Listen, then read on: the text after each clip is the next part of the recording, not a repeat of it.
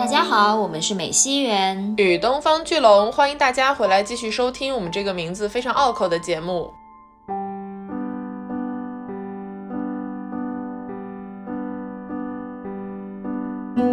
当她成为母亲之后，当她给予了两个新的生命之后，她好像也丧失了那一部分，就她从肚子里面割下两块肉，也同时呢丢失了她身上一部分的自信心。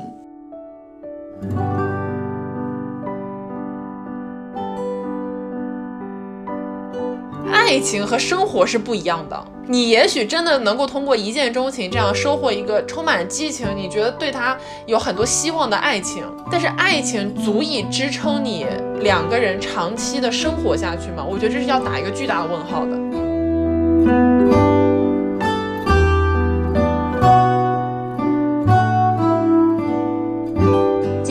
我们响应大家的号召，带着《爱在》系列的第三部，也就是婚后版的 Celine 和 Jessie 来啦。今天除了讲《爱在》三部曲的最后一部《爱在午夜降临前》，我们还会结合另外一部前段时间也很受关注的电影《婚姻故事》，来聊一聊我们两个关于婚姻这个话题的浅薄的，或许没有太多实战经验，但是也是非常真诚的看法和反思。当然，我们的老朋友周礼也跟随着爱在系列一起回归啦。本期节目由随便选都好喝的葡萄酒品牌周礼赞助播出。周礼是一个通过葡萄酒传递轻松生活方式的品牌，为更多年轻人提供愉悦无负担的饮酒方案。没错。上次就是聊《爱在》前两部的时候呢，我们也是跟周丽合作嘛，然后合作的很愉快，并且我们的听友也给了我们非常积极的反馈。听友群里面有看到很多朋友的反图啊，不管是独酌还是跟朋友对饮，大家都觉得从包装到口味都很不错。那今天我们趁着双十一，就想再跟大家推荐一款周丽新出的冬日限定口味。没错，就是我手上现在拿着的，当然大家看不到，但是袁总看得到的 Cozy 苹果肉桂红葡萄酒。哎，这个口味不应该是热的吗？对，Cozy 苹果肉桂红葡萄酒呢，是一款可以加热喝的红酒哦。由原产自澳大利亚的希拉红葡萄酒搭配浓郁的苹果与肉桂香气，味道调配的刚刚好，不需要添加任何配料，把酒倒进马克杯，放入微波炉叮三十秒就可以喝啦。我喝第一口呢，就非常喜欢这个酒，因为它的口感很丰富，是一个微微的气泡口感，加上浓郁的酸甜香气。一下子冲进你的嘴巴里的感觉，属于你喝完一口又想再喝第二口，想要细品品这个味道的层次，不知不觉就会把一整瓶都喝掉。其实我自己之前也试着煮过红酒，但是效果可以想见是一言难尽的。周礼这一款热红酒呢，是我自己第一次喝到简单好操作，而且口味有保障的热红酒。嗯，而且啊，你看啊，一说到苹果、肉桂，然后加上红葡萄酒这个搭配。就会不由自主的让人想到假日啊，就很符合年末这两个月的氛围，就是那种可以窝在家里的沙发上啊，喝着热乎乎的红酒，看电影也好，或者是跟朋友聊天也好，就是很暖洋洋、很 cozy 的感觉。呀，就不愧是 cozy 苹果肉桂红葡萄酒。是的，是的啊，所以这次呢，周丽也给我们袁宇龙的听友提供了超强的双十一福利，大家今天一定要听到最后。而且比天猫的还要便宜哦！对，听到就是赚到。嗯，好的，那我们就在这样微醺又温暖的状态里面进入今天的节目吧。耶！今天呢，因为要跟大家来聊一聊《爱在午夜降临前》这部电影，我们看了上期节目的评论区，很多朋友其实非常期待这部电影的一些探讨，因为它。提供了前两部除了纯爱情和感情关系之外的更加复杂的进入了婚姻之后的一种状态的矛盾性。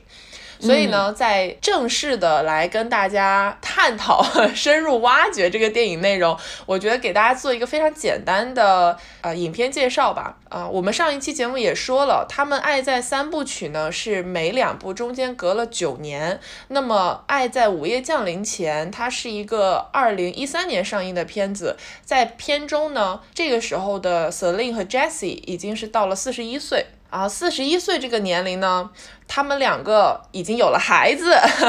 这个是一个第二部延续的剧情啊。他们俩这个时候呢是带着他们俩的双胞胎女儿在希腊度假。这个影片刚开始的时候呢，Jesse 就去机场送走了他与他的前妻生的那一个儿子。这个是他们在希腊度假的最后一天，在这个度假的过程中呢，影片中第一次出现了除了他们俩之外的比较重要的配角，也就是来自不同的文化背景、不同的年龄阶段的几对情侣啊，他们之间也探讨了一些关于亲密关系啊，或者是男女性在亲密关系中的状态的不同等等的话题啊。那么其实因为 Celine 和 Jesse 有一些关于他们现在居住地以及工工作选择的矛盾是从影片一开始就铺垫给了观众的。啊，这些问题在整个影片剧情推进的过程中都一直没有爆发，直到他们在希腊的这个最后一天晚上，两个人去了二人约会小旅馆，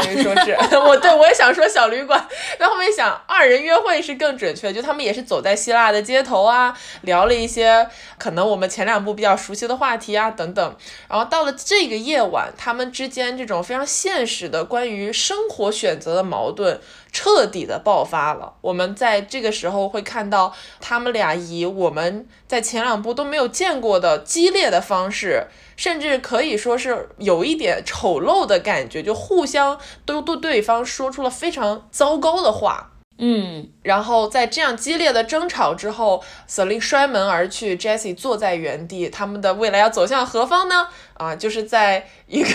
为什么我还要留下一个悬念？他其实已经告诉你了。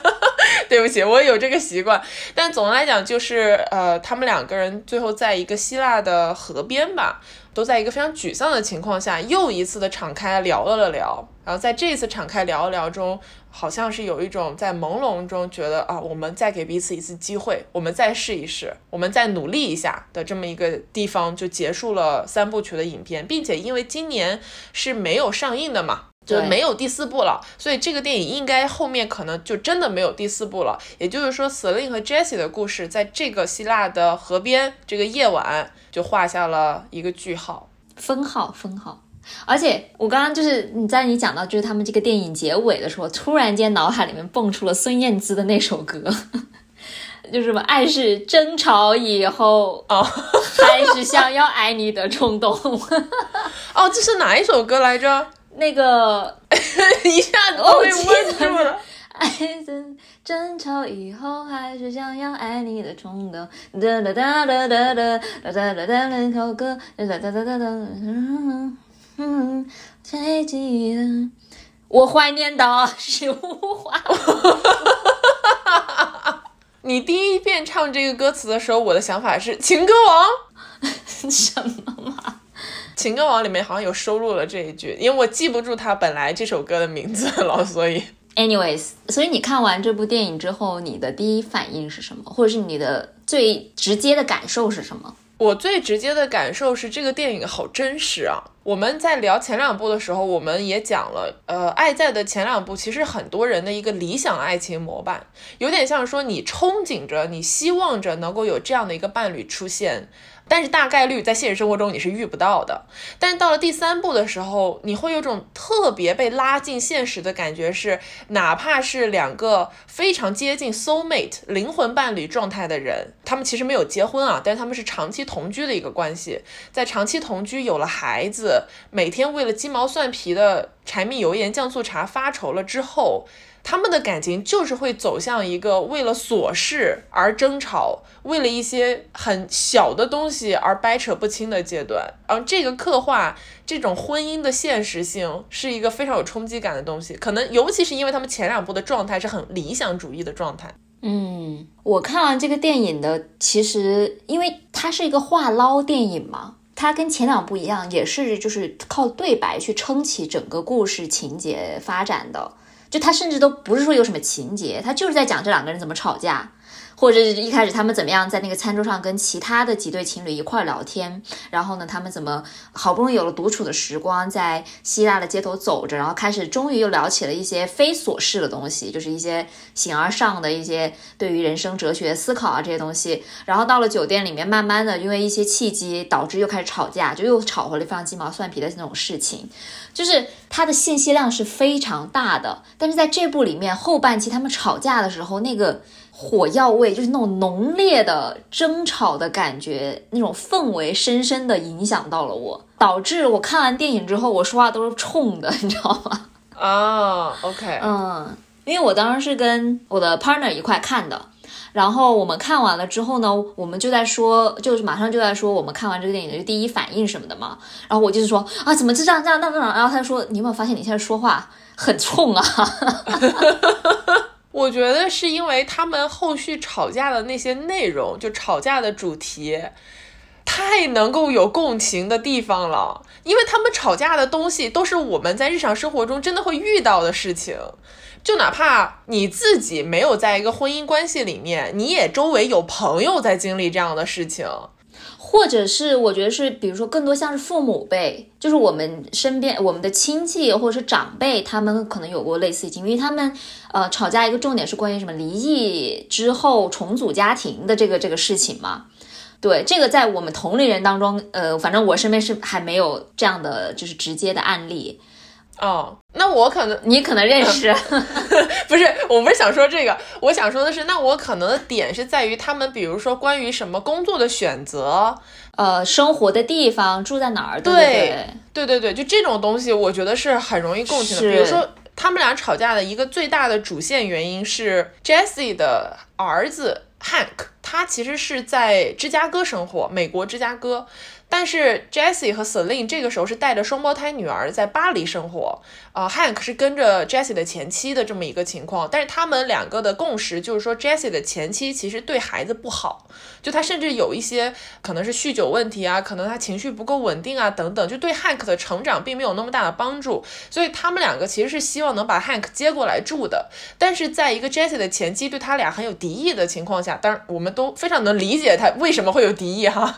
的这个情况。况下他们只能就是选择每年跟 Hank 多见面一些。那么 Jessie 就觉得他自己没有参与到 Hank 的成长过程，所以他想要暗示 Celine 说，我们能不能比如说考虑搬到芝加哥去生活，这样我们离 Hank 可能更近一点。但是对于 Celine 来讲，他所有的生活、社交圈子、他的工作全部都在巴黎。就这一个冲突是一个其实是导火索式的冲突了，在这个电影里面，你就会觉得。我们不说这种跨国的婚姻关系，就哪怕是在我们现实生活中，如果一对情侣是从异地恋开始的，他们两个人的家乡不在一个地方，那么最终他们俩究竟要在什么城市定居？是在某一方的家乡，还是去到另外一个大城市？就这个很简单的道理，你都不要说我们在哪里定居了，我们过年究竟回谁的老家？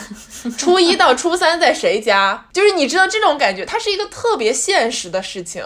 而且在这个里面一定会有人觉得我是为了对方妥协了。就打个比方，过年这种事情，因为你在跨年那个时候就是是比较重要的那一天，分到了年三十到初二、初三的这个时间段的人是占了便宜的。初三以后回家的那个是吃了亏的，你就会有这种我在分时间的时候，我好像就有一个要比出啊是谁赢了这种感觉。对，那回到 Celine 和 Jessie 两个人身上的话，给我当时冲击很强的一个点就是说，当两个人长时间的在一起生活了，就有点像是一个实质性婚姻的这种感觉了之后，不可避免的，你生活中所有的事情好像都会变成了一个计分板一样的东西。有点像是什么呢？我今天做了家务，所以你一定要有一个时候你也得做家务。我们在这个城市生活，所以一定有些时候我们要去另外一个地方。就是我为了你做一件事情，那么你一定要在别的地方帮我做一件事情。嗯，就这个也是我当时感受很深的一点。我们其实都知道，这种记分板的事情对一个健康的关系，不管是婚姻还是说就是谈恋爱阶段，都不是特别好，就不是有注意的一件事情。因为如果你只是盯着这个积分板的话，你们的关系就会变成斤斤计较的感觉。但是真的很难做到不计。我懂。简单来说，就是拿做家务来说，我们都不用说什么我为了你搬去另外一个城市，或者是怎么样了。就是做家务，谁今天晚上洗了碗，谁今天晚上做了饭，就是你哪怕不说，你心里是其实会记得的。然后等到第二天，另外一方另外一个人说，哦，我那个我昨天我洗了碗呀，你今天能不能叠衣服之类，我就说，我就会说啊，那我什么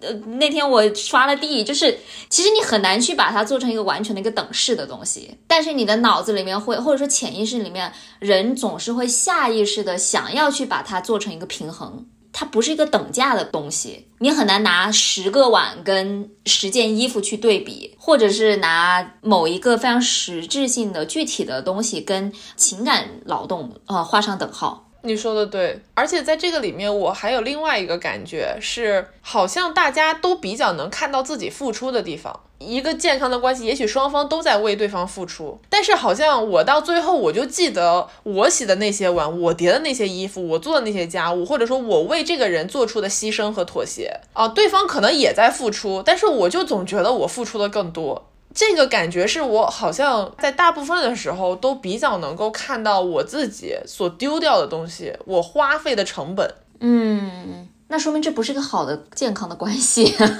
但是我觉得这是一个很难避免的事情。但呃，我觉得那可能要看就是你能不能够看到对方做出的事情，或者你也要看自己收获了什么，以及对方收获的东西。如果非要拿一个积分板的话，你就不能老记自己的分呢，你得记一下别人的分。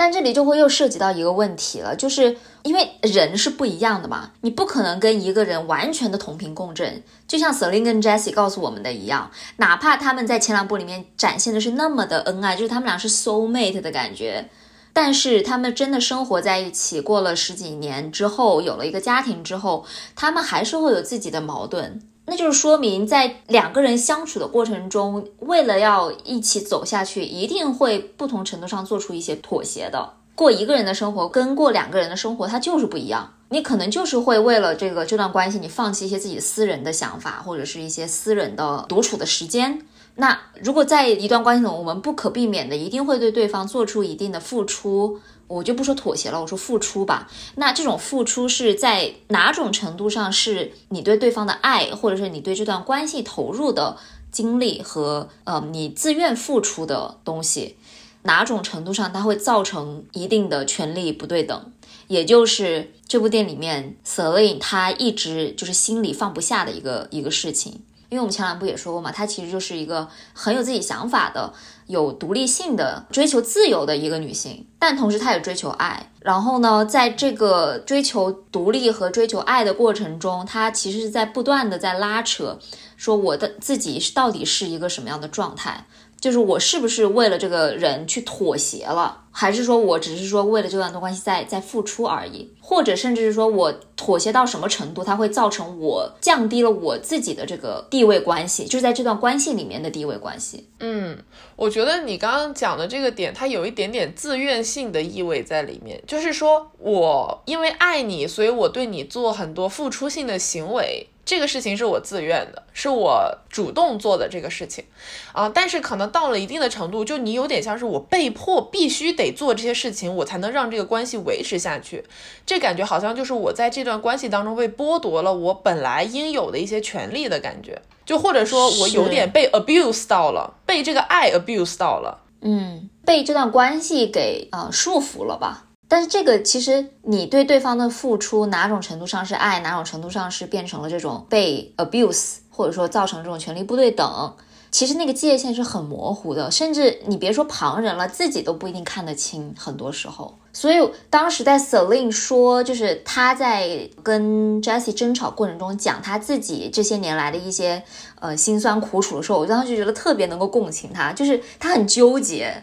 就我能深深的感受得到他那种纠结。说一下，就在这一部里面司令还是做着那个跟环境保护有关的这个工作。然后呢，他刚好得到了一个可能能够跳槽的一个工作机会，所以他其实也在考虑要不要换工作这个事情。但是不管怎么说，这个这份工作一定是在巴黎的，或者说一定是在欧洲的。如果他去搬去美国芝加哥的话，他是不可能继续做这份事业的。他不想搬去美国，一个很大的点就是。他不想为了这个事情放弃自己的事业，然后同时这也是 Jessie 攻击他的一个点，因为这段他们就是在疯狂的互相输出。对，因为对于 Jessie 来讲，他搬到巴黎定居了，其实已经，那他就是已经为 Celine 搬到了一个陌生的大陆，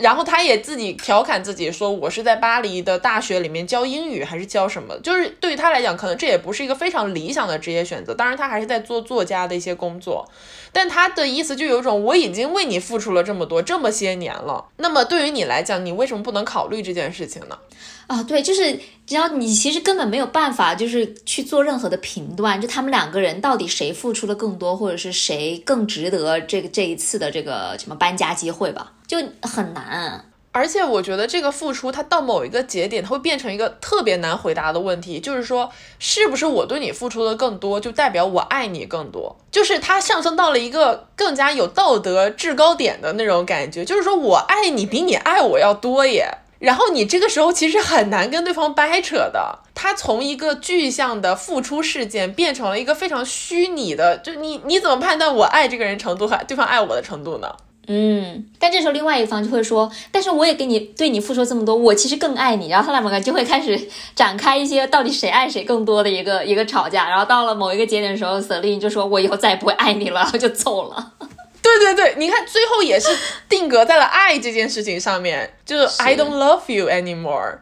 所以我觉得这个是很有意思的一个一个点。嗯，所以你觉得付出了更多就是爱的更多吗？付出是衡量爱的标准吗？我觉得一定程度上是的，因为你 想一下，如果这个人他一直不付出，那他就明显不爱对方嘛。但是我我非常的害怕这件事情会变成一个互相比拼的事情。我很害怕记分板这件事情。其实，虽然我自己在过往的可能情感经历当中，我也经历过这种记分板一样的心境，我也会觉得啊，我做的事情比较多，或者我花的钱比较多。哎，这个其实也是一个很好的标准哦。对，花的钱，对对，比如说呃，那个情侣约会啊，很常见的情况，就你出去吃饭。然后这顿饭究竟是 A A 还是你请这一顿我请下一顿？就你知道会有很多这种纠扯的点在里面。就如果在这个地方真的有人很计较这个事情的话，就会想，那我今天花的钱就是比你上次花的钱要多。你那那你就觉得是不是我爱你更多一点？就我很怕这个东西它最后落脚到爱这件事情上面来，因为你如果掰扯具体的事情，你们还有的一件一件事情拉出来讲，但上升到爱之后，我怎么讲呢？我怎么证明我对你的爱的分量呢？对，所以就还是回到我们刚才说积分板，它是一个不可量化，或者说其实不可等价比较的一个一个东西。但是另外一件，在这个电影里面让我感触特别深的事情，就是他们有孩子，这个孩子跟积分板，我觉得是有点关系的，因为。生育还有抚育这件事情，我们都知道，它对于女性的身体和精神是一个双重的巨大的压力。就你要付出非常多的时间和精力在这件事情上面，而且很多时候它是小事儿，它是把你的时间切割成了小的碎片，然后要求你不停的投入小碎片的一个过程。那么在这个过程中，因为它不是一件完整的大事，所以你这种无休止的付出和投入，其实会让一个人精疲力尽。啊，这件事情我们在非常多关于生育的话题里面都讨论过。那么在这样的一个情况下，Celine 在这部电影里面展现出来的状态，其实让我很有一点心疼的。因为这个双胞胎女儿，我们其实可以从他们对话的过程中就了解到，她在生孩子的时候是也有点那种九死一生的感觉，经历过一些波折。孩子生下来之后，她要在维持自己现有的事业的同时，要照顾孩子。他还要在家里做饭，这些琐事，这些给孩子收拾东西、打包衣服、照顾的日常，你能看得出来，已经让他耗尽了他所有的心血。而这些事情，可能是 Jesse 作为丈夫和父亲会忽略的一些小事。然后在这件事情上面来讲，我觉得计分板是很合理的，就是怎么讲呢？双标，现场双标。没有了。对，但是我真的是觉得，就是说生育和抚育这件事情，如果你不去把它拉出来讲，对方可能根本意识不到你付出了多少东西。它一部分就有一点像是说包含了母亲的天职在里面，就好像有些东西是你应该去做的，你不做还你也不能让别人做呀。比如说像喂奶呀这种东西，但是你说这个东西它对你的身体和你的精神这种压力，它是现实存在的。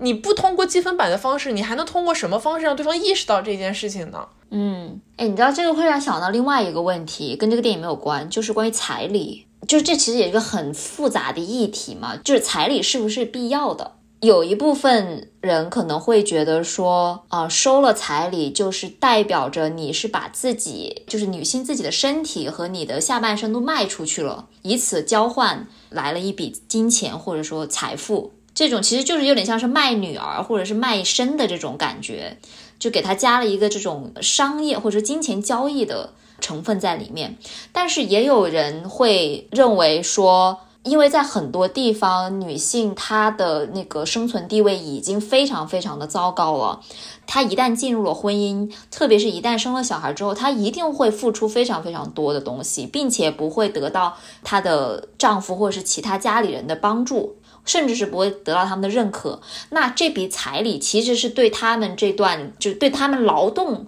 和对他们付出的这个精力时间的一个补偿。就是这个，其实这两方，我我自己其实没有想清，就是这两方，我觉得说的是有道理的，就他真的是要分情况而看，要看你的整个是在什么样的语境下去讨论这个问题，你的呃是在什么样的阶级条件下，或者是生存条件下去探讨这个问题，但是你就可以看到，它有点像是你刚才说的积分板。生育和养育子女，包括做家务吧，这个事情，它是不是有被量化的可能性，或者是有没有被量化的必要性？我觉得你有一点说的特别对，就是说他这个从彩礼嫁妆到我们刚刚讲的关于很多人现在仍然认为贤妻良母这种概念，它是应该要不管你有没有工作，你都要把家里的内部照顾好，就你得做家务，你得养小孩儿，对吧？就你得去生孩子等等这些东西，它其实本质上是一个系统性的剥削问题嘛。但是这个我们在对系统有多么的不满，我们也最终是要落脚到个体案例来看的。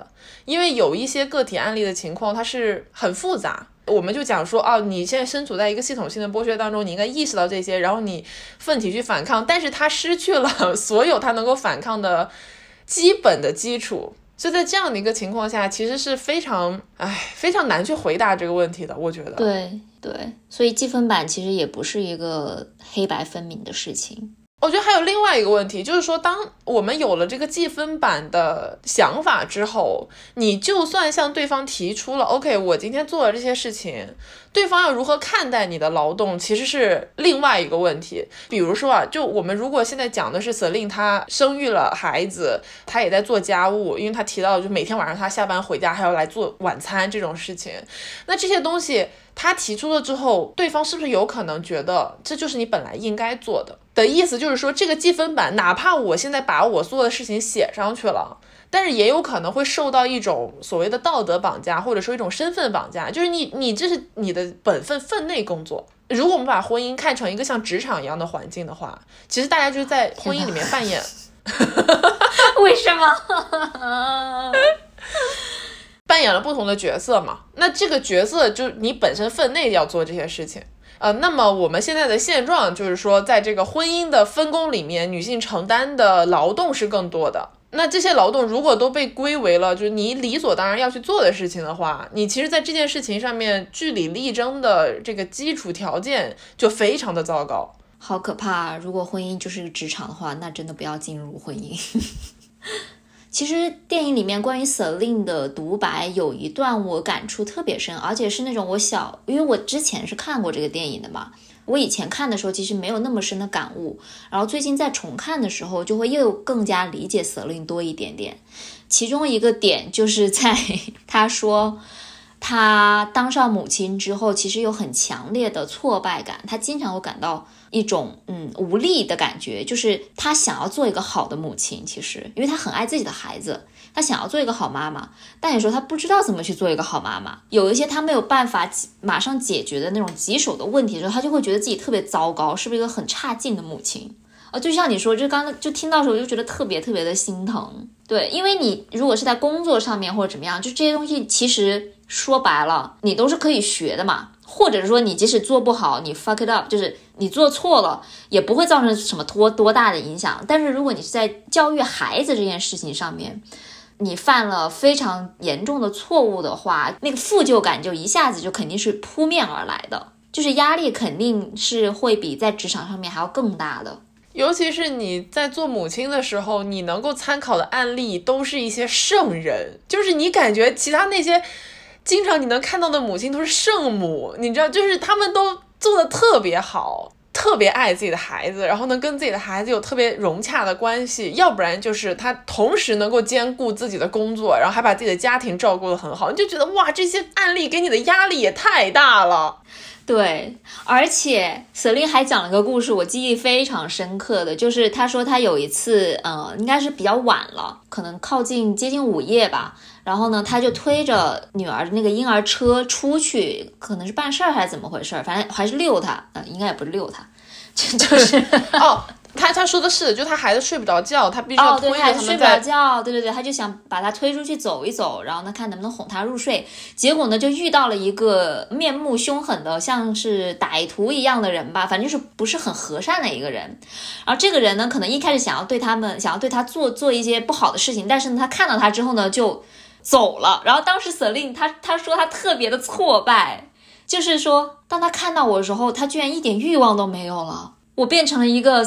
有孩子的肥胖中年女人了。就那一刻，他真的是非常的伤心。然后那时候我听着就觉得，天呐 s o l i 就你很难想象，在第一二部里面那么一个明艳、亮丽、光彩照人的女性，她是多么的自信，然后呢，就是非常有活力的一个人。在她生了孩子之后，哪怕是在一个已经是很甜蜜的，或者说比较好的一个婚姻呃亲密关系当中，一个家庭关系当中了，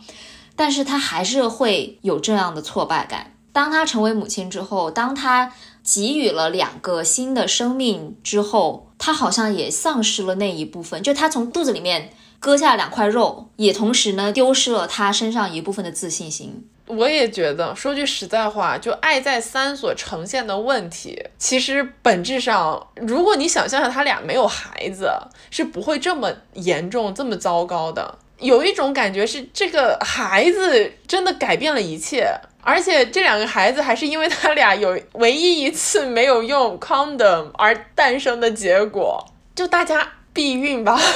我也不知道该说什么。如果你不想要小孩的话，你没有准备好的话，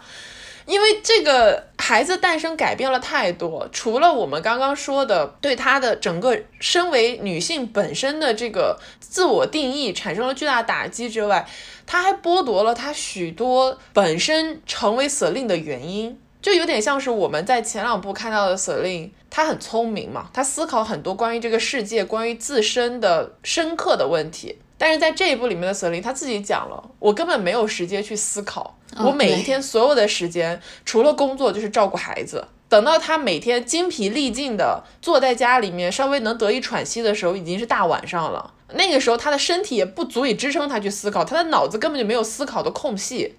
你想，就对于一个独立女性来讲，放弃思考这件事情，其实是一个巨大的毁灭性的打击。对，但是他没有放弃思考，他只是说被迫没有时间去思考了。因为我我想说的点是在于，当他们两个好不容易有了独处时间，因为就是他们的朋在希腊的那个朋友，就是为了感谢他们也好，或者是想要送他们一个大礼也好，就是说，OK，今天晚上我给你们订了这个酒店的房间，然后呢，我帮你们照顾孩子，你们就尽情的去度过自己的二人世界时光吧。就是在这样的一个契机下，他们终于有时间两个人独处了。然后呢，我们其实可以看到，立马就是他们两个回到了过去那种状态的，就是它是延续了一二部的那种，就在探讨一些形而上的一些思考的一些东西。就是那一段，其实我还是很喜欢，就还是很动人，说明他们两个其实都没有丧失这种思考的能力，就只是说被生活压垮了他们思考的空间。其实就像我们上一期探讨的一个主题之一，就是说，呃，亲密关系是独立女性的绊脚石吗？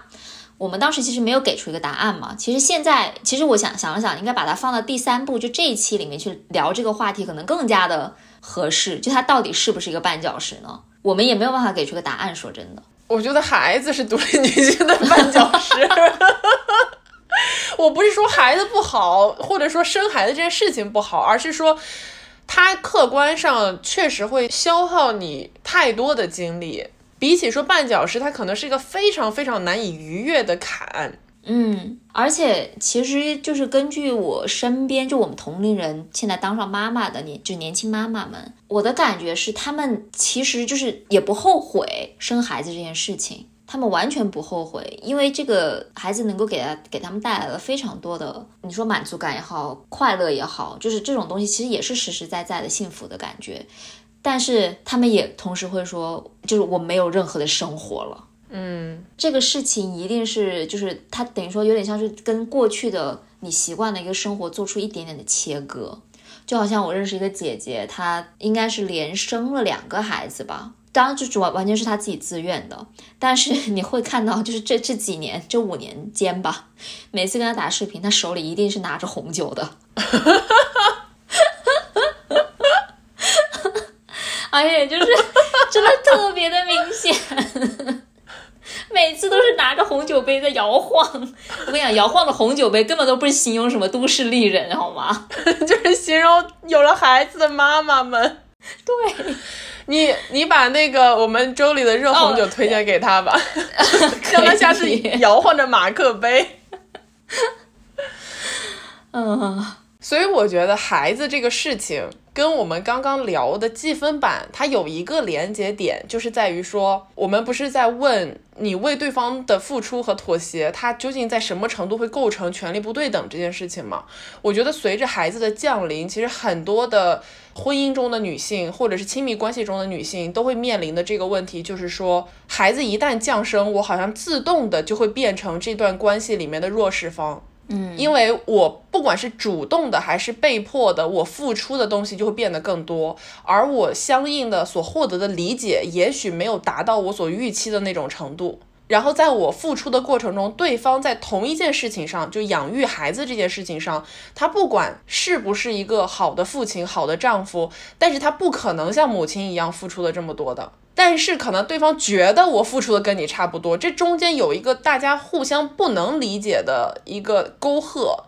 而且这个东西是很难迈过去的。所以在这样的一个情况下，因为我明明做的事情就是客观上更多，但是我不被理解，所以就导致了我在这个关系当中莫名其妙的就变成了一个。对方觉得你为什么会有这样那样的一些想法呀的一个权力弱势方，我觉得这个就是好像很难去避免的一个现实问题。我个人的感受就是，我真的看这部的时候非常心疼瑟琳。嗯，但是你知道吗？我因为我看完《爱在三》了之后，我想说，哇，这个也太难受了，看着我心塞。就是这这个亲密关系，或者说有孩子的这种家庭关系，真的让人好窒息哦。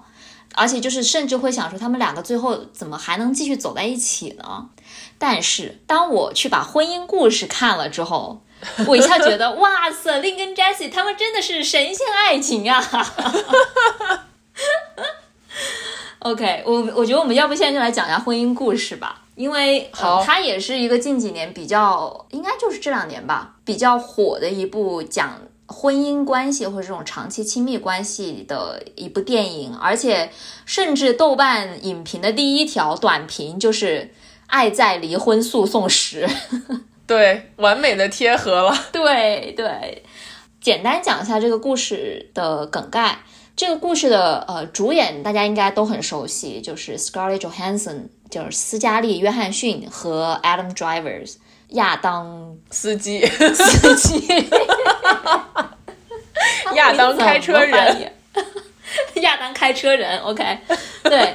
他们俩演的嘛，然后演技其实都很好。呃，他们演的是一对长居在纽约的夫妻，女方叫 Nicole，男的叫 Charles，然后他们有个孩子叫 Henry。然后这对夫妻呢，他们男方其实是在纽约一个呃算是比较出名的先锋的戏剧导演，然后尼寇呢是他的御用女演员，也是一个非常知名的，就是在戏剧界非常出名的一个演员。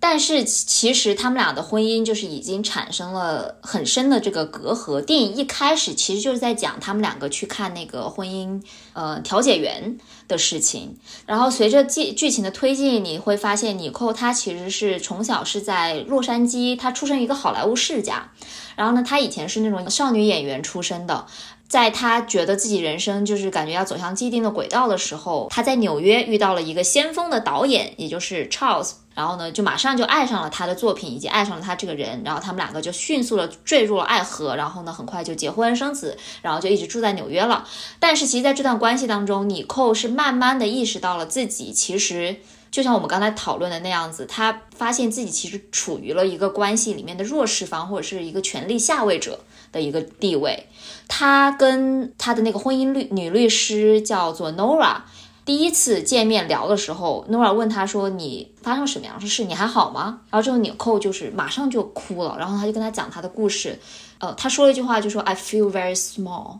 就是他感到在自己的明星导演丈夫身边非常的渺小。这个渺小不仅是从他们的就是亲密关系上面。还有很大一部分是在他们的事业上面，就是尼寇，她其实本来是一个还算是小有名气的演员，跟 Charles 在一起了之后，就变成慢慢的变成了他的御用女演员了，而且她其实多次的表达了自己想要导戏的这个愿望，但是每次 Charles 就说那下次吧，下次吧，但是从来就没有让他去导戏的那一次。反正是在种种的这种长年累月的问题的积累之下呢，李寇是决定要离婚了。然后呢，就是这部电影就开始了长达一部大概一个多小时的，就是关于诉讼的一个他们俩之间或者他们两个律师之间的争吵。然后他们争论的点其实也跟 Selin 跟 Jesse 争论的非常相似，一个是事业上的东西，另外一个就是关于住在哪里的问题。嗯嗯，就是出来出去就那么大点屁事，就是都是很相似的一些问题。然后还有就是孩子应该归谁去抚养？就他们在那个离婚过程中最大的一个矛盾点就是要住在哪里，特别是 Henry 要住在哪里，谁能够拿到 Henry 的抚养权？因为尼寇是一直想要回洛杉矶的，就他们十年婚姻的过程中，他其实有好多次都提到了，但是呢，Charles 就一直不愿意离开纽约，等于说他们俩的生活其实围着 Charles 的，是以 Charles 为原点去进行去运转的。然后 Charles 就是特别的双标，就是他曾经放弃过一个在洛杉矶的这种驻地的呃几个月九个月的时间的一个机会。他当时的说辞是说，哦，我纽约比较方便，洛杉矶太远了。但是在他接到一个哥本哈根的机会的时候，他马上举家就搬过去，搬了六个月。所以就是，其实他就是一个以自我为中心的一个丈夫、父亲。是的，我觉得婚姻故事可能相比起《爱在三》来讲，它是一个更加。全面的展现了一段婚姻当中双方权力不对等的这么一个情况，因为爱在他姑且还算是这两个人平等的相遇，平等的相爱，啊，甚至在我们看他俩激烈的争吵的时候，也是平等的争吵，是属于那种我骂你一句，你骂我一句，这整个过程是有来有回的一件事情。但是在 Charles 和 Nicole 的这个婚姻当中，你能够看到他他们从一开始相爱就是一个不对等的关系，因为首先他们俩是导演和演员这个身份，我们知道，在演艺圈来讲，导演就是更加有话语权，演员就是要受到导演评判的这么一个存在。所以从一开始，尤其尼寇他又是倾倒于 Charles 的才华魅力，他认为这个人就是比他更聪明、更懂得这些行业呀、这些戏剧啊、演戏啊等等这些事情。所以他俩从一开始就是一个一方受到另外一方点评的这种存在，那你可以想见，这个关系本身就很不平等。完了之后，在这个婚姻当中，这个确实是比较明显的。你寇也是爱的更多的那个人，他有点像是说，为了 Charles 所有的戏剧迁就了他所有的工作安排，甚至他们俩其实说结婚就是你寇自己拎着自己的行李搬进了 Charles 的家里面。他们也不是说我们共同铸就一个家庭，他就是我进入了你的生活。所以在这样的一个关系当中，Charles 理所当然的就觉得整个他们所有的生活轨迹的安排都是围绕着自己转的。就像你讲的，他是一个很自私的人，他只能看到自我的诉求，他的诉求就是诉求，尼寇的诉求就只是一个商量，他只是提出了一个问题，他否决掉他的问题，然后就结束了。但其实对尼寇来讲，他的诉求是始终没有被满足的一个状态。然后他俩这个其实明确的权力不对等的关系是什么时候开始反转的呢？这个我觉得特别有意思，就是。当尼寇向 Charles 递出了离婚诉讼书的那一刻，就是在那一刻，他通过起诉离婚这件事情，完成了一个让 Charles 被迫停下脚步，正视他的诉求的这么一个动作。然后从那里开始，Charles 才意识到说事情开始不受他的控制了。事情不会按照他想的这样发展。尼寇是有话要讲的。对，就这个其实是我看完电影一个最深的印象，就是关于他们两个婚姻之间之中的这种输赢的关系。之前在他们漫长的十年的婚姻当中，Charles 一直属一直是处于那个赢家的一个地位。然后尼寇是通过不仅是说诉讼婚姻，而是一种非常强硬的手段，因为他 hire 的是一个非常强硬的离婚女律师，他是通过他去才能够达到一个可以跟男主平等对话的地位，就是这样的。因为在这个电影里面，其实，在尼寇出现的部分，你其实没有看得到他自己有多么强势的一个。一个回应，除了中间有十分钟他们争吵非常非常非常激烈，那个是电影的高潮了，就他们两个都吵得非常凶。但是在那之外，尼寇一直是以以一种非常善解人意、非常有爱心，就是甚至是那种温柔到你会觉得他是不是有点懦弱的一个状态的这样的一个人，就他其实是这样性格的一个女主，但是。讲离婚诉讼的时候，他其实电影大部分时间是从男主的那个视角去出发的，就是男主从一开始觉得 OK 要离婚，那就离吧，反正我们都知道是什么样的事实，然后他其实完全没有把这个事情放在心上，直到这个离婚女律师非常强硬的告诉他说，你再不回应我们的话，我们就可以采取我们想要采取的任何行动了，就包括把孩子全权的拉到我们的抚养权之下。直到那一刻叉小才意识到说，OK，这个事情是有点严重的呢。那好吧，那我就我也要去找个律师，也要去，就是开始要参与到这个事件当中去了。然后慢慢的就是因为你是从他的那个视角出发去看这件事情的，或者说电影导演是从这个男主的视角出发去看的，所以你会感觉 OK，男主是从一个特别自信、特别赢家的一个人生赢家的一个状态。慢慢的到了一个无助无力，对事情的发展没有任何掌控能力的一个状态，变成了一个输家的状态。然后呢，直到电影最后，他们两个离婚完了一年之后，他们两个又重逢了。然后呢，他们两个互相又聊天也好，或者就是有一些交流之后，你会感觉说，OK，这两个人好像终于回到了一种能够正常说话的一个平等对话的一个状态。但是你想想，女主是花了多大的心力？她是用了多么强势的武器才能够达到这个阶段？就这个其实是多少钱啊？嗯，花了多少钱啊？所以这个这个其实是我从电影里面得到一个最大的一个感触，就是当一个人他本身就是处于下风了之后，哪怕他是一个自己性格特别好、特别温柔，其实不想要去跟别人正面硬刚的这么一个性格的人，为了能够得到跟对方平等对话的这个一个机会，他要付出多么大的代价才能够到达那个地位？是的。就特别可笑，因为米寇其实长期以来他最大的心愿就是说能够他们一家人能够花多点时间在洛杉矶，都不一定是说就是要长久的搬回洛杉矶，而是说比如说在这边待上一年，然后再回纽约住一年这样子。他的要求其实非常的简单，但是 Charles 一直都忽略了他这个要求，直到他们打完这个官司，两方都差不多冰就破产了。然后呢，过了一年之后，Charles 回到洛杉矶跟他说。哦，我最近接受了一个在加州大学的一个那个 residency 的 program，我要过来搬过来住一年了。就那一刻，你就会觉得特别的可笑。哦，我觉得特别悲哀。那个时候，因为经历了这么长的时间，两个人之间所有可能以前残存的温情和感情都彻底破碎了，一地鸡毛。花了大几十万美金才能让他领悟到这一点，而一切都为时已晚。对啊，因为那个时候尼寇已经得到了艾美奖的提名。对我记得很那个那个片段是这样的，就他们重逢之后，尼寇就说，就别人说尼寇得了那个艾美奖的提名，然后 Charles 就说，哦，恭喜你啊，我一直知道他是你是一个好演员。然后之后尼寇说，不是导演的提名。就是他在自己心心向往的事业当中，也终于往前迈了一步。在他离开了这段亲密关系之后，但其实这个电影的结尾有一个也不算很大的反转，但是是有个小小的反转的。因为呃是这样的，电影开头呢，嗯，它的开场是随着一些就是他们生活中的一些片段，然后呢，伴随着男女主的独白，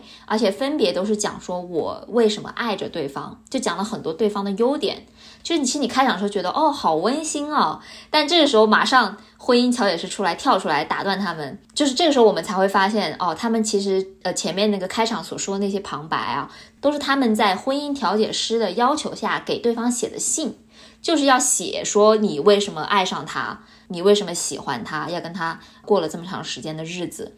然后呢？调解师就要求他们给彼此念出自己写的信。然后这时候尼寇就非常的生气，就他一下子被激怒了一样，就他就说：“我不想念我的信，我不喜欢我写的东西，我一点都不想念。如果你们两个想，你们两个对自己写的东西那么满意的话，你们自己互相去 suck your dicks。” Yeah. 对，一直到电影最后才揭晓说他为什么当时那么的抗拒。电影最后，Charles 去洛杉矶跟他们要共度万圣节吧，就也是那个时候，他跟尼寇说：“OK，我要搬过来，搬回来住一年这样子。”但是那时候已经为时已晚了嘛。这个时候，Charles 听到他们的儿子在房间里面。因为刚刚学会认字，所以他在念一些什么东西。他们隐约的听到了自己的名字，所以他就过去坐在了 Henry 的旁边，然后他们俩就一起看那封信。这时候 Charles 意识到这封信其实就是尼寇当年在那场婚姻调解中给他写的信，然后他就教他儿子读嘛。结果他读着读着就是潸然泪下，而且读着读的到了他那个信的最后一句话、最后一个部分的时候，米寇写着是。我在看到他的第二秒钟开始就爱上了他，并且我会一直爱着他，哪怕这份爱已经没有任何的意义了。就是你看到这个时候，你才能终于意识到从米寇的角度是怎么回事。就是他始终是爱着这个男人的，哪怕这个人对他造成了多么大的伤害，他还是爱着他的。但是这份爱已经不足以支撑他在这个这段关系中所受到的创伤了。就这个其实是很悲哀的，这个是我觉得这个电影里面最让我感到悲哀的一件事情。我觉得你说的非常对，因为这两部电影，尤其是我为了这期节目是又连着重新看了一遍。你连着看完一个很深刻的感受是，其实很多时候婚姻走到了一个节点之后，双方对彼此不是没有感情的。那种当年的心动和悸动，以及多年生活共同相伴沉淀下来的这种感情，其实是很深厚的。但是任何一份感情都是会被消磨掉的，就感情它不会一直就在那里，被消磨掉的其实就是通过生活当中的一些小事，无数的小事累积起来，到最后变成了一个心灰意冷。哪怕我仍然爱着你，但我也不愿意再跟你继续走下去了，这么一个关系。当然，在 Selin 和 Jesse 的那个里面，他们还是愿意再试一试的。但是，他们这两段关系里面有一个地方，一个小的细节，给我就敲响了小小的警钟。因为在婚姻故事里面，Charles 他是一个导演嘛，他是一个创作者，他的戏剧都是自己编排、自己写的。尼寇就在一个地方抱怨过，说我不管跟你说过什么东西，都会变成你创作的灵感。我们之间说的这种小话，我们分享的情感，就会变成你面向公众去编排的一些东西。而这个我自己的想法被公众化的这个过程，其实我是不愿意的，但是我没有选择的权利，因为创作者是你。那这件事情，其实，在 Selin 跟 Jesse 的关系当中也体现了出来，因为我们都知道 Jesse 他写书的嘛，尤其是在第二部里面，他就写了他们第一部的故事。那么在第二部结束了之后，在第三部的时候，我们就会发现他把他们第二部在巴黎重逢的故事又写出来了，然后里面充满了非常多他们俩什么在巴黎大度特度的那种情节。啊，Selin 其实是非常讨厌别人提起这本这几本书的，因为他觉得 Jesse 所写的那个他不是真正的他，就 Jesse 所创作的那个故事，其实里面跟他已经没有什么关系了。但是所有人都觉得他就是那个书里面的人，有点像是说他自己没有去展现自己真实自我的机会，而 Jesse 的创作其实从一定程度上剥夺了他的自我。Jesse 为他塑造了一个自我，这个自我 Selin 是不认同的。当他们身处一段与创作者谈恋爱的这个亲密关系当中，拥有创作权利的那一方好像就可以随意的去将他们自己的这段亲密关系进行一个再次的阐述，然后这个阐述是很多时候不符合当事人意愿的。然后我觉得这个通过创作被剥夺自我这件事情，啊，让我当时感触非常深刻。嗯嗯，我同意你说的。我补充一点，就是我觉得可能与其说他创作出来这个形象跟自己是否相模相符，如果是我的话，我可能会更生气的一点是，凭什么让就是由他来定义我是谁？对，就哪怕他写的是对的，我就是这样的一个人，他写出来了。但是我就会觉得，那我我不愿意把这种定义自己的这个能力交到别人的手里面去，就这个可能是会让我生气的一个点。所以就是也非常能够理解为什么 Celine 还有 Nicole 他们都会在这样一个跟创作者谈恋爱的关系当中感到了一定的那种受挫的感觉。我觉得 Nicole 那个词用的非常好，就是 small，就你会感到自己很渺小，这种渺小的感觉是非常难受的。尤其是我觉得 Celine 他其实讲了一个特别有意思的点，而且这个点我觉得特别有共鸣。他说他跟 Jessie 在一起这么多年，有一个很深刻的感受，就是如果你想跟这个男人维持一段稳定的亲密关系，有一个小妙招，但是这个小妙招是带有讽刺意味的，就是你要让他赢，你要 let him win。而且这个让他赢，不光是有一些大事，而是一些很多生活当中的小事。比如说你跟他玩游戏，你可能要故意输给他，啊，你跟他做一个什么决定，你要故意让着他，这种东西，就你要让他觉得他在这个关系当中是有这种主导地位、有掌控地位的。然后这件事情让我觉得特别讽刺。你知道你说到这个 let him win 让他赢这个点的时候，我脑海里面浮现的第一个词就是双 J 恋。哇，你这个好古，这可能有点年代感，就是蔡依林跟周杰伦。嗯，对不起，是因为我从小在小时候看过一个八卦杂志，那个杂志给我产生了非常大的影响。就是那个杂志里，呃，应该不是八卦杂志，是周杰伦的某一个写真书吧，还是蔡依林的写真书，我忘了。反正就里面有谈及，就是蔡依林跟周杰伦的这种他们俩之间的友谊。为什么友谊这里说的这么的，就打引号的友谊呀？然后蔡依林形容周杰伦的时候，他就说他就像个小男孩一样，你一定要让他赢。比如说他在变魔术的时候，你一定要夸他说他很厉害。呃。这个在我幼小的心灵中留下了深深的印记，而且周杰伦也是个创作者，而且是大创作者。就创作者他是有一定的自负性的，你不自负也没有办法成为优秀的创作者。但是你知道最关键的是什么吗？就是很多时候。这个关系当中的女性，她有意识的去放水，去让他赢，但这个男的觉得我就是赢了，他根本没有意识到对方在放水，他就是觉得我是一个我很强，我的魔术是好魔术，我写的书是好书。我懂得更多，我玩游戏就是比你厉害。嗯哦，然后就在这个点上，像 Celine 他在《爱在三》里面，他是在呃他们好几对情侣一起聚餐的那个场合，开玩笑调侃一样的就讲说，哎，有个小妙招啊，就你要让他赢啊。然后这个时候 Jessie 其实是露出了一种就你在说什么呢？就我本来就赢了呀的那种反应。然后你就会觉得特别荒诞，这个事情，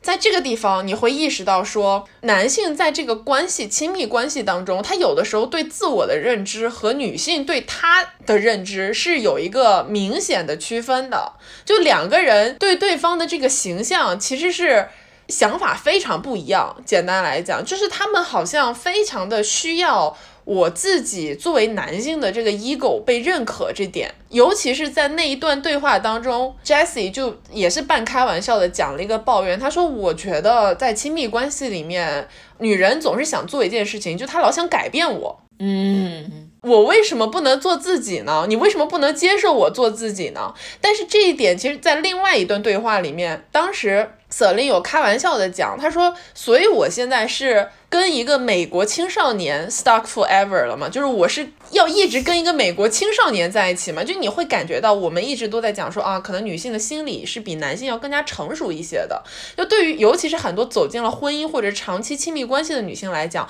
她好像就一直能看到这个男性性格当中比较幼稚的，或者说比较像男孩子、青少年那种没有长大、没有成熟的那个部分。”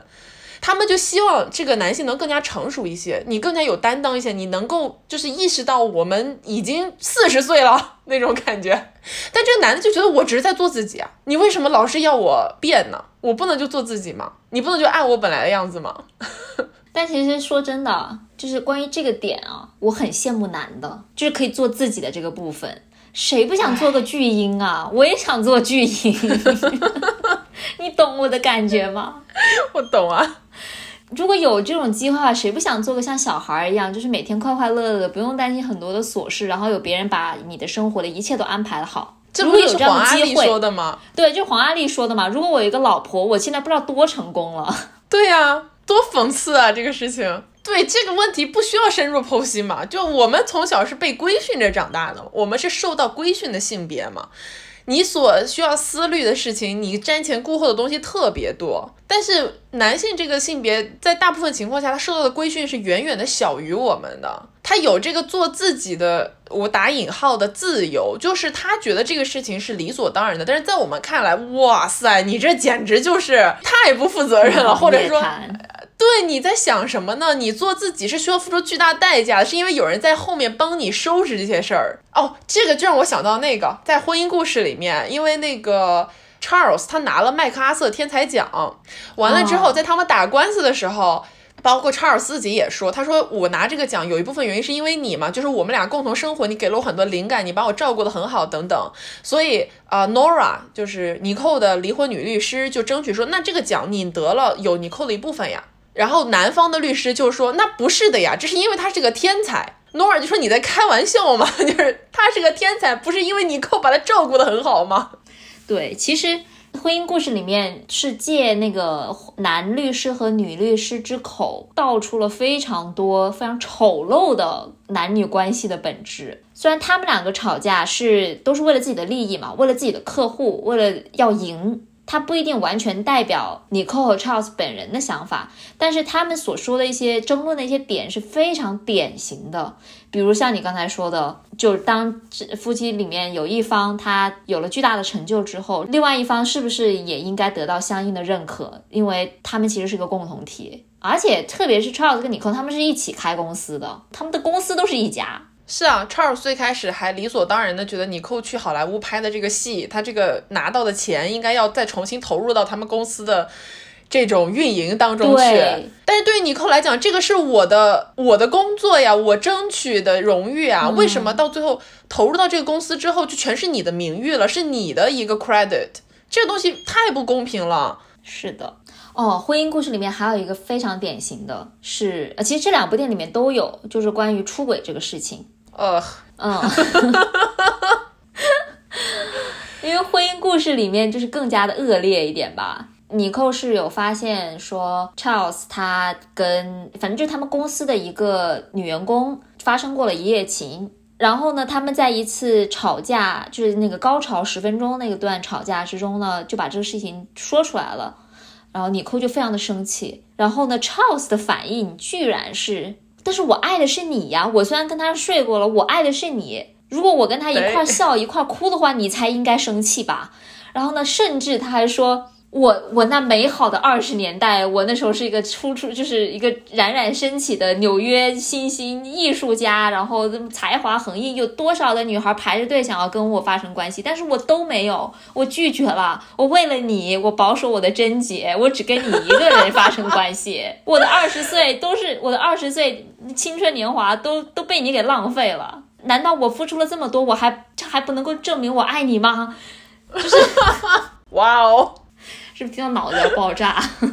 我觉得这个就是说，我虽然出轨了，我跟典型，对我跟别人发生了一夜情，但是我爱的是你，所以我也没有出轨这件事情。我真的觉得，而且我为了你放弃了跟别人睡觉的机会，这是我对你的施舍，这是我对你的奖赏，你应该夸我才是。我这么长时间，我就只发生过一次婚外情，难难道不值得表扬吗？对。哇，真的超级无语那个部分，但是你同时又觉得哇，这个太真实了，因为我真的周围遇到过好多这种事情的案例，就在现实生活中，你就会觉得关于灵与肉这个问题，男女两性看待它的方式是截然不同的。对，而且就是可以联系到《爱在前面》第一部的时候，其实我们当时有讲过嘛，他们在电车上面刚刚相遇的时候。互相要给对方抛问题。两个人问的问题就是灵与性的问题。Jessie 问 Celine：“ 你第一次有性冲动是什么时候？”然后呢，Celine 问 Jessie：“ 你第一次爱别人是什么时候？”就是太有代表性了。尤其是我们跳回到《爱在三》，我们会悲哀的发现 Jessie 她也出轨了，你这就觉得特别悲哀，你知道吗？因为你会觉得哇，这两个人他们都有这么多话聊了，他们度过了这么长时间的岁月，但是他居然能在一个 book tour，就是那种呃签售巡回，对签书会的情况下，跟一个书店的跟他对接的女孩子，他们就一夜情了，这样子。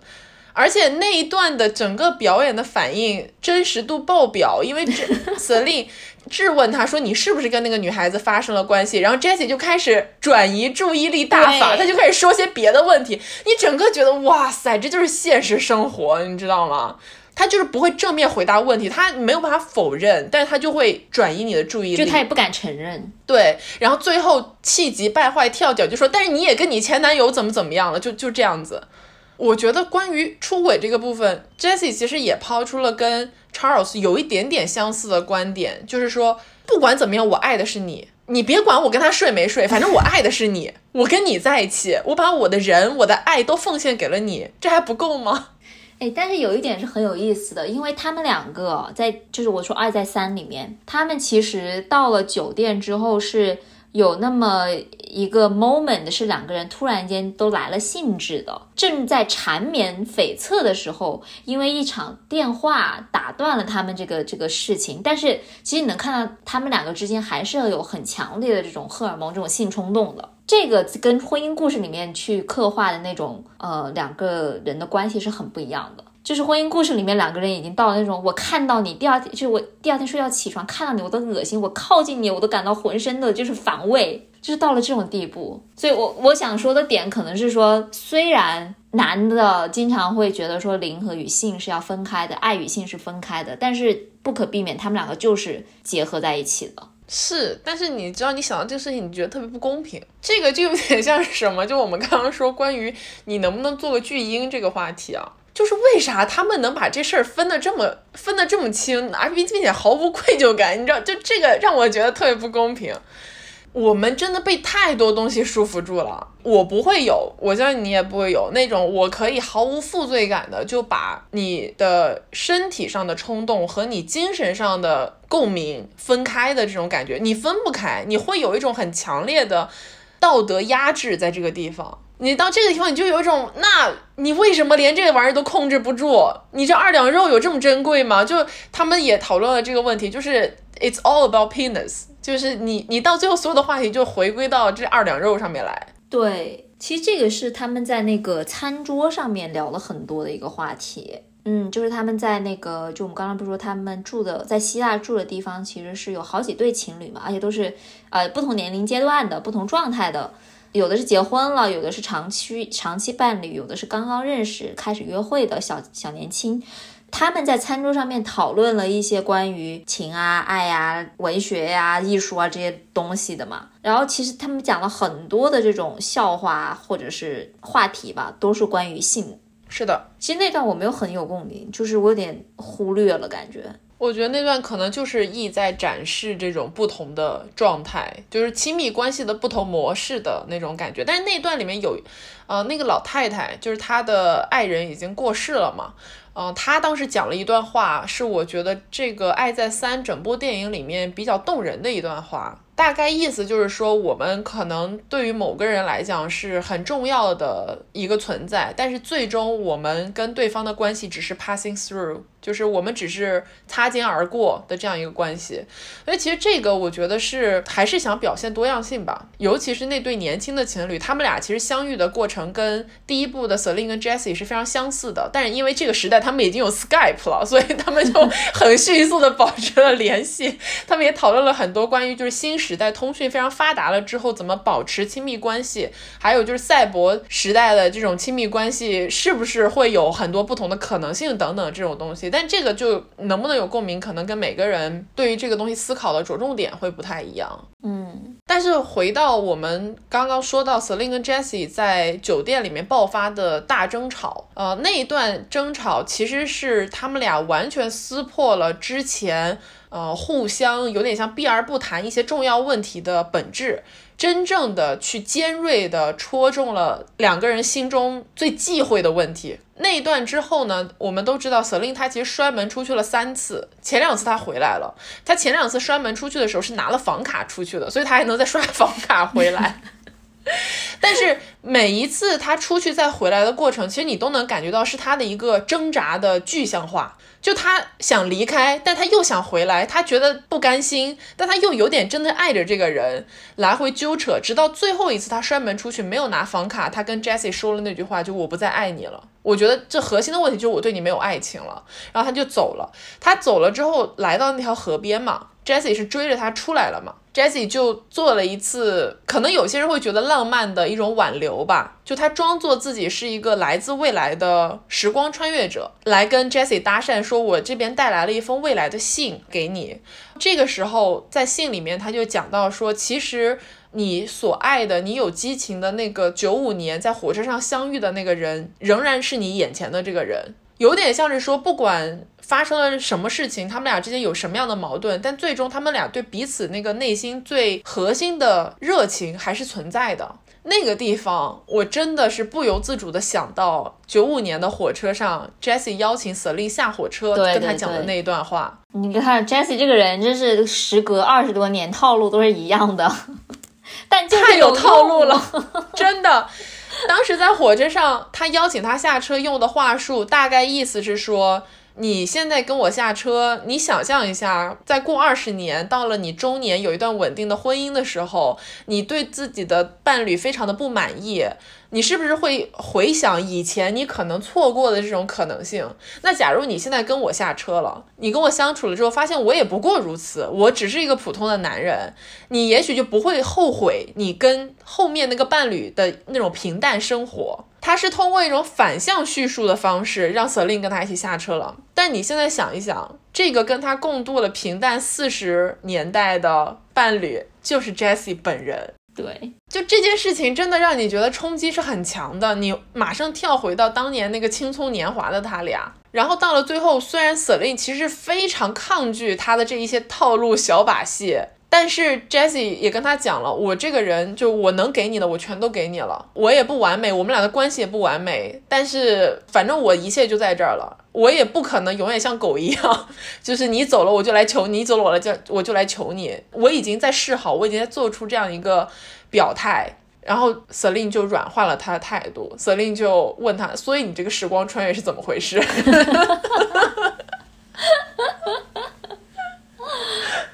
啊，我看这段时候心情是超级超级矛盾的，因为你在看到他们在酒店里面大吵架的时候，你会觉得他们的关系真的已经好像已经破裂到没有办法再弥合了。特别是当 Selin 说出那句“我不再爱你”的时候，我想这还有的拍吗？他都不爱他了。这部电影里讲的就是他们俩之间的爱呀，他都不爱他了。这这结果到最后你会发现，爱情可能就是这个样子。就是那种争吵以后还是想要爱你的冲动，你怎么回事？对不起，这个歌词写挺好的。那确实是的，没有，就是在他们哪怕这么大的争吵之后，OK，我觉得是这样的，因为我们的这个样本很少嘛，我我们就拿《爱在三》跟《婚姻故事》来打比较，就他们两个关系对比下来的话，其实最大的一个不同点是在于说。婚姻故事里面，Charles 完全没有把 Nicole 当做一个对等的人去看待、去沟通，他们俩之间是没有沟通的。就是 Charles 是单方面拒绝了所有跟 Nicole 沟通的这种可能性，就他是不屑于跟他去沟通，所以他们俩之间这个关系是极其的不对等的。但是在《爱在三》里面，哪怕他们俩吵。他们一直在吵，吵了一整部电影，但是他们一直在跟对方说话，就他们还是有这种沟通的欲望，就是说明他们俩之间还是这种对等的关系，就是他们起码是把对方当做一个值得自己去说话，值得值得自己去花费这么大的愤怒去争辩、去争论的一个对象。我觉得这个是一个最大的不同，就是 Selin 跟 Jesse。他们即使说在生活当中有各种各样的矛盾，而且这个问题到最后的时候，你会发现他其实一件都没有解决，一个问题都没有解决掉。对，但是他们能够在争吵过后还继续跟彼此说话，我觉得这个是就让我觉得他们应该还是能继续走下去的一个原因。是的，其实我在看到这个结局的时候，我当时有一种扑面而来的巨大的悲伤和无奈感。就像你讲的，在那一刻你会意识到，他们俩这个状态其实也许已经是一段长期亲密关系走到这个地步非常理想的状态了。就是你即使争吵，但是你最后两个人是能够坐下来聊一聊、谈一谈的。而且你会觉得，可能爱情也好，婚姻也好，亲密关系也好，最后本质就是这个样子的。生活也许也是一样，就是问题不一定能够被解决，你俩也不一定是合适的人。你别说是他俩这种接近 soul mate 关系了，你就是普通的夫妻、普通的伴侣，走到那一步，你会想，我跟这人真的合适吗？我要跟他过这么长时间耶？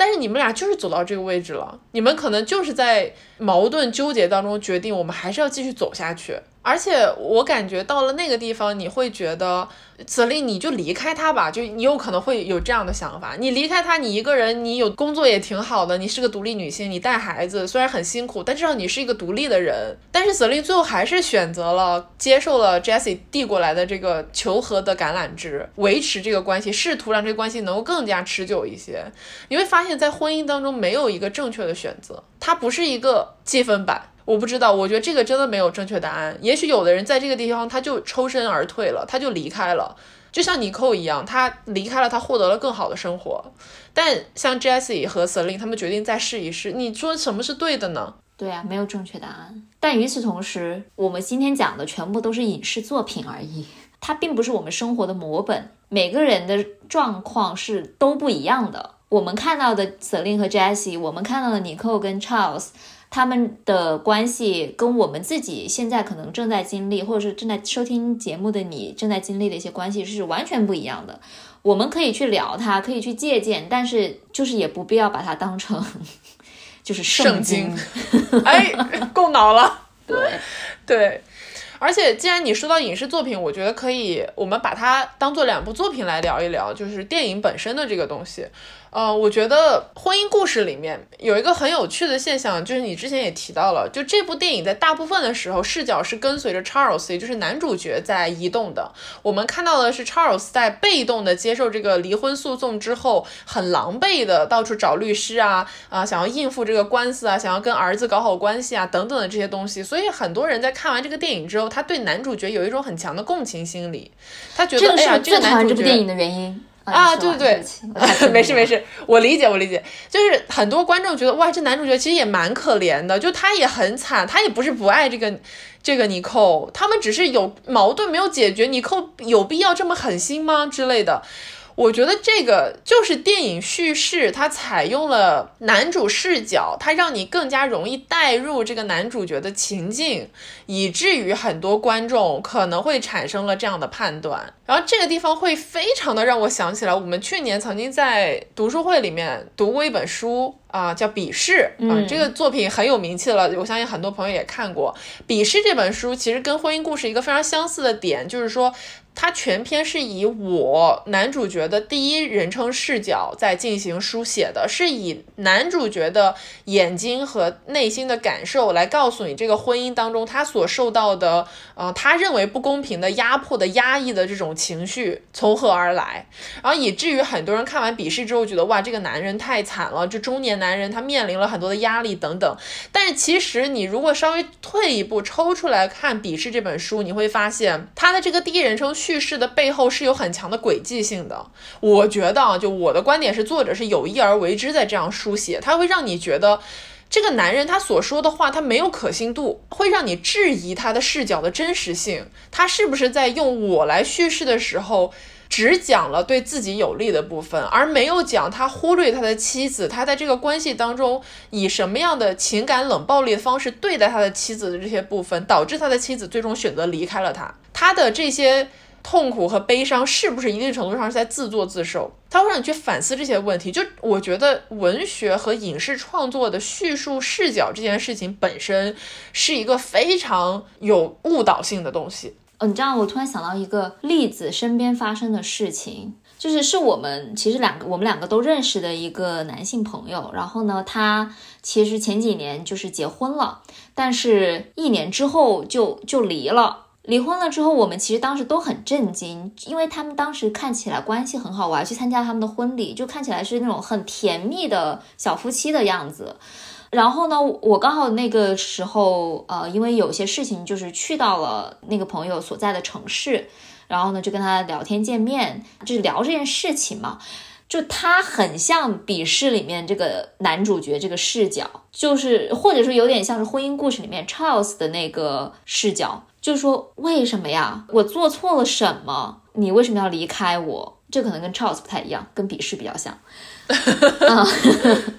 我一直觉得我的我们俩的生活是非常圆满的，结果有一天他就直接留一个戒指在我们的餐桌上面，然后他就打包东西就走了，就离开了，就太突然了。就是那时候我听的时候，一方面我觉得他特别可怜，就是真的也挺惨的，但是另一方面就是你会忍不住在想说，到底发生了什么事情，会让对方一个看起来至少是我觉得是很漂亮、很聪明的一个女孩，这么毅然决然的决定离开。就是我们是看不到他那一方面的他的那个视角的，我们是完全是通过我们这个男性朋友的视角去去看待这个事情，就等于说是他其实完全没有意识到他们之间发生了什么问题。而且对不起，我还是要拿他做例子，就是我知道拿身边人做例子可能不太好，就是我们也犯了 Jesse 和 Charles 的问题。对不起，女性就是这么爱反思，那个。嗯，但是就是因为，因为我觉得这是个很很典型的一个案例，就是说他一直坚信自己，就是他是看到那个他的前妻的第一眼就爱上了他，并且决定说我要跟这个人相伴终生。就这个是一个非常影视剧的套路，嗯，一定是在一定的影视剧浸染下，或者是在一定的社会的这告诉你的这种哦一见钟情的故事，然后啊只要是你们俩结婚在一起后，你一定会可以长长久久的。就是在这样的耳濡目染、这样浸染之下，他有了这样的一个想法，就是我一见钟情了，我要跟他厮守终身。而且，就我们一旦结婚之后，我们一定不会就是就是分开的嘛。因为小说大部分时候都会在他们俩在一起之后，就说他们俩过上了幸福快乐的生活，然后就结束了。他不会告诉你真实的生活是什么样。我觉得这里是一个非常大的点，爱情和生活是不一样的。你也许真的能够通过一见钟情这样收获一个充满激情，你觉得对他有很多希望的爱情，但是爱情足以支撑你两个人长期的生活下去吗？我觉得这是要打一个巨大的问号的。嗯，而且再说到以这个例子展开来讲的话，就是一段关系当中，双方其实都很难真的完全能够理解对方。对呀，你不能穿对方的鞋。对不起，这是一个 我不知道为什么中文翻译这么怪，就是你穿的不是对方的鞋，你不知道对方脚的感受，你不知道对方在这个关系当中他有什么样的想法，你可能可以尽力的去沟通，尽力的去理解，但你最终是不可能达到百分之百完全理解的。那何况是外人来评判这段感情呢？一个感情到最后产生了这么多的矛盾和误会。除了沟通之外，除了永无止境的沟通之外，根本就没有能够其他走下去的方法。对啊，所以我们的落脚点还是要沟通，沟通，沟通，沟通，平等的沟通。是了，但是其实沟通是一件很难的事情，因为沟通，哎，你要坐下来，两个人有那个感觉，他不是说我随便拉住他，我就可以沟通的，你知道吗？对，还得心平气和的沟通。这时候，其实我觉得营造氛围是蛮重要的，或者说找到一个合适的契机，甚至你可能找不到一个合适契机，你就去主动营造一个可以聊天、可以谈话的契机和氛围。这时候喝一点小酒就很有帮助了。对，这其实是真的了。我我我个人来说是这样，当然就是喝酒就不要贪杯嘛，但是适时的有一点小酒。营造一个稍微轻松一点的，或者是能够畅所欲言一点的这种沟通的空间。其实，在刚刚讲的过程中，有两个地方我都想到了喝一点小酒的这个事情。一个是 Jessie 跟 Celine 他俩在酒店里面，真的最开始想沟通的时候，Jessie 就把葡萄酒给打开了，然后就倒了两杯，对对对，然后就想营造一个氛围。然后后来他俩因为吵得太凶，那个酒也没喝。但是他们最后不是决定要返回到那个酒店里面去吗？我相信他们会把那个酒喝了的。然后我就有一种不要浪费葡萄酒啊！你看，一瓶酒你们俩要是喝不完，这个时候周丽的小瓶包装就非常的好用了，因为它一个小瓶就正好适合一个人喝，对不对？三百三十毫升完美。还有一个是在你扣他跟 Nora 对。一些关于离婚的台词的时候，就说到他平时压力很大的时候也想喝一点酒啊，这个我觉得也是非常适合咱们周礼品牌定位的，因为周礼它其实创建了一个很合适大家的饮酒环境，就是在都市生活的独立女性非常辛苦的时候，觉得有点疲惫的时候，打开一瓶周礼。喝起来就缓解一下自己的疲惫啊，放松一下自己的心情啊，更好的迎接自己的一天。或者就像刚刚袁总说的，你想要跟你的伴侣好好聊一聊，我觉得这都非常合适。对的，所以那就让我们再次感谢 joly 葡萄酒品牌对本期节目的大力支持。那就像我们开头说的 joly 也专门为我们袁宇龙的听友准备了超多的优惠。在淘宝的周礼旗舰店找客服报暗号 YYL，也就是袁宇龙的拼音首字母缩写，就可以获得专属四十元的优惠券。原价一百六十九元的周礼经典四瓶装，到手价只要一百二十九，而且这个价格是比天猫店铺双十一下单价格更低的。所以听到的朋友，感兴趣的朋友一定不要错过哦。然后我们刚才说这个是四瓶装嘛，四瓶装它其实是有不同的口味组合选择，所以就是提示一下大家，如果想要尝试我们刚才龙总大力推荐的这个热红酒的话，记得要选择有热红酒的这个口味组合。对的，或者大家也可以点开本期节目的 show notes，复制淘口令领取优惠券。下单的时候呢，在订单中备注 YYL，还能够获得独家福利：冰酒石一盒以及木浆棉洗杯擦一块。本次听友福利呢，截止到十一月三十号，感兴趣的朋友们千万不要错过。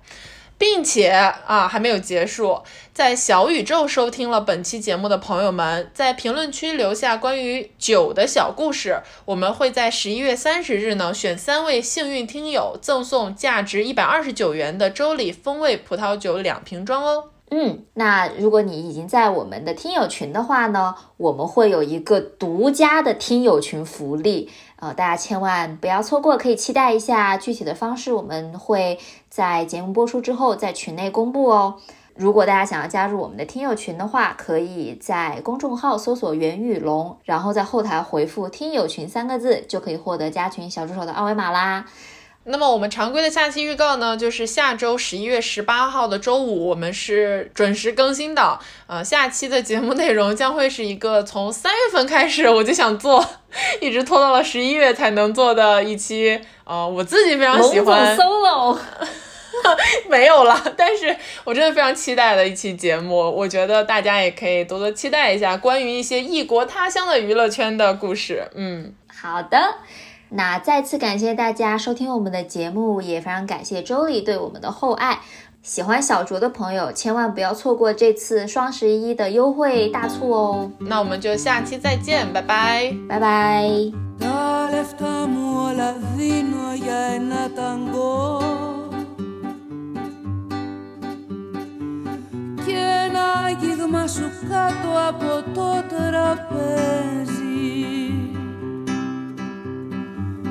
Αδιάφορα τριγύρω μου να κοιτώ. Στο γυμνό λαιμό μου το χέρι σου να παίζει. Τα λεφτά μου όλα δίνω για μια βραδιά. Για ρομαντικές φιγούρες πάνω στην να παραμερίζουν όλοι από τη φωτιά. Που θα στέλνει το κορμί μας στο πρίμα νηστά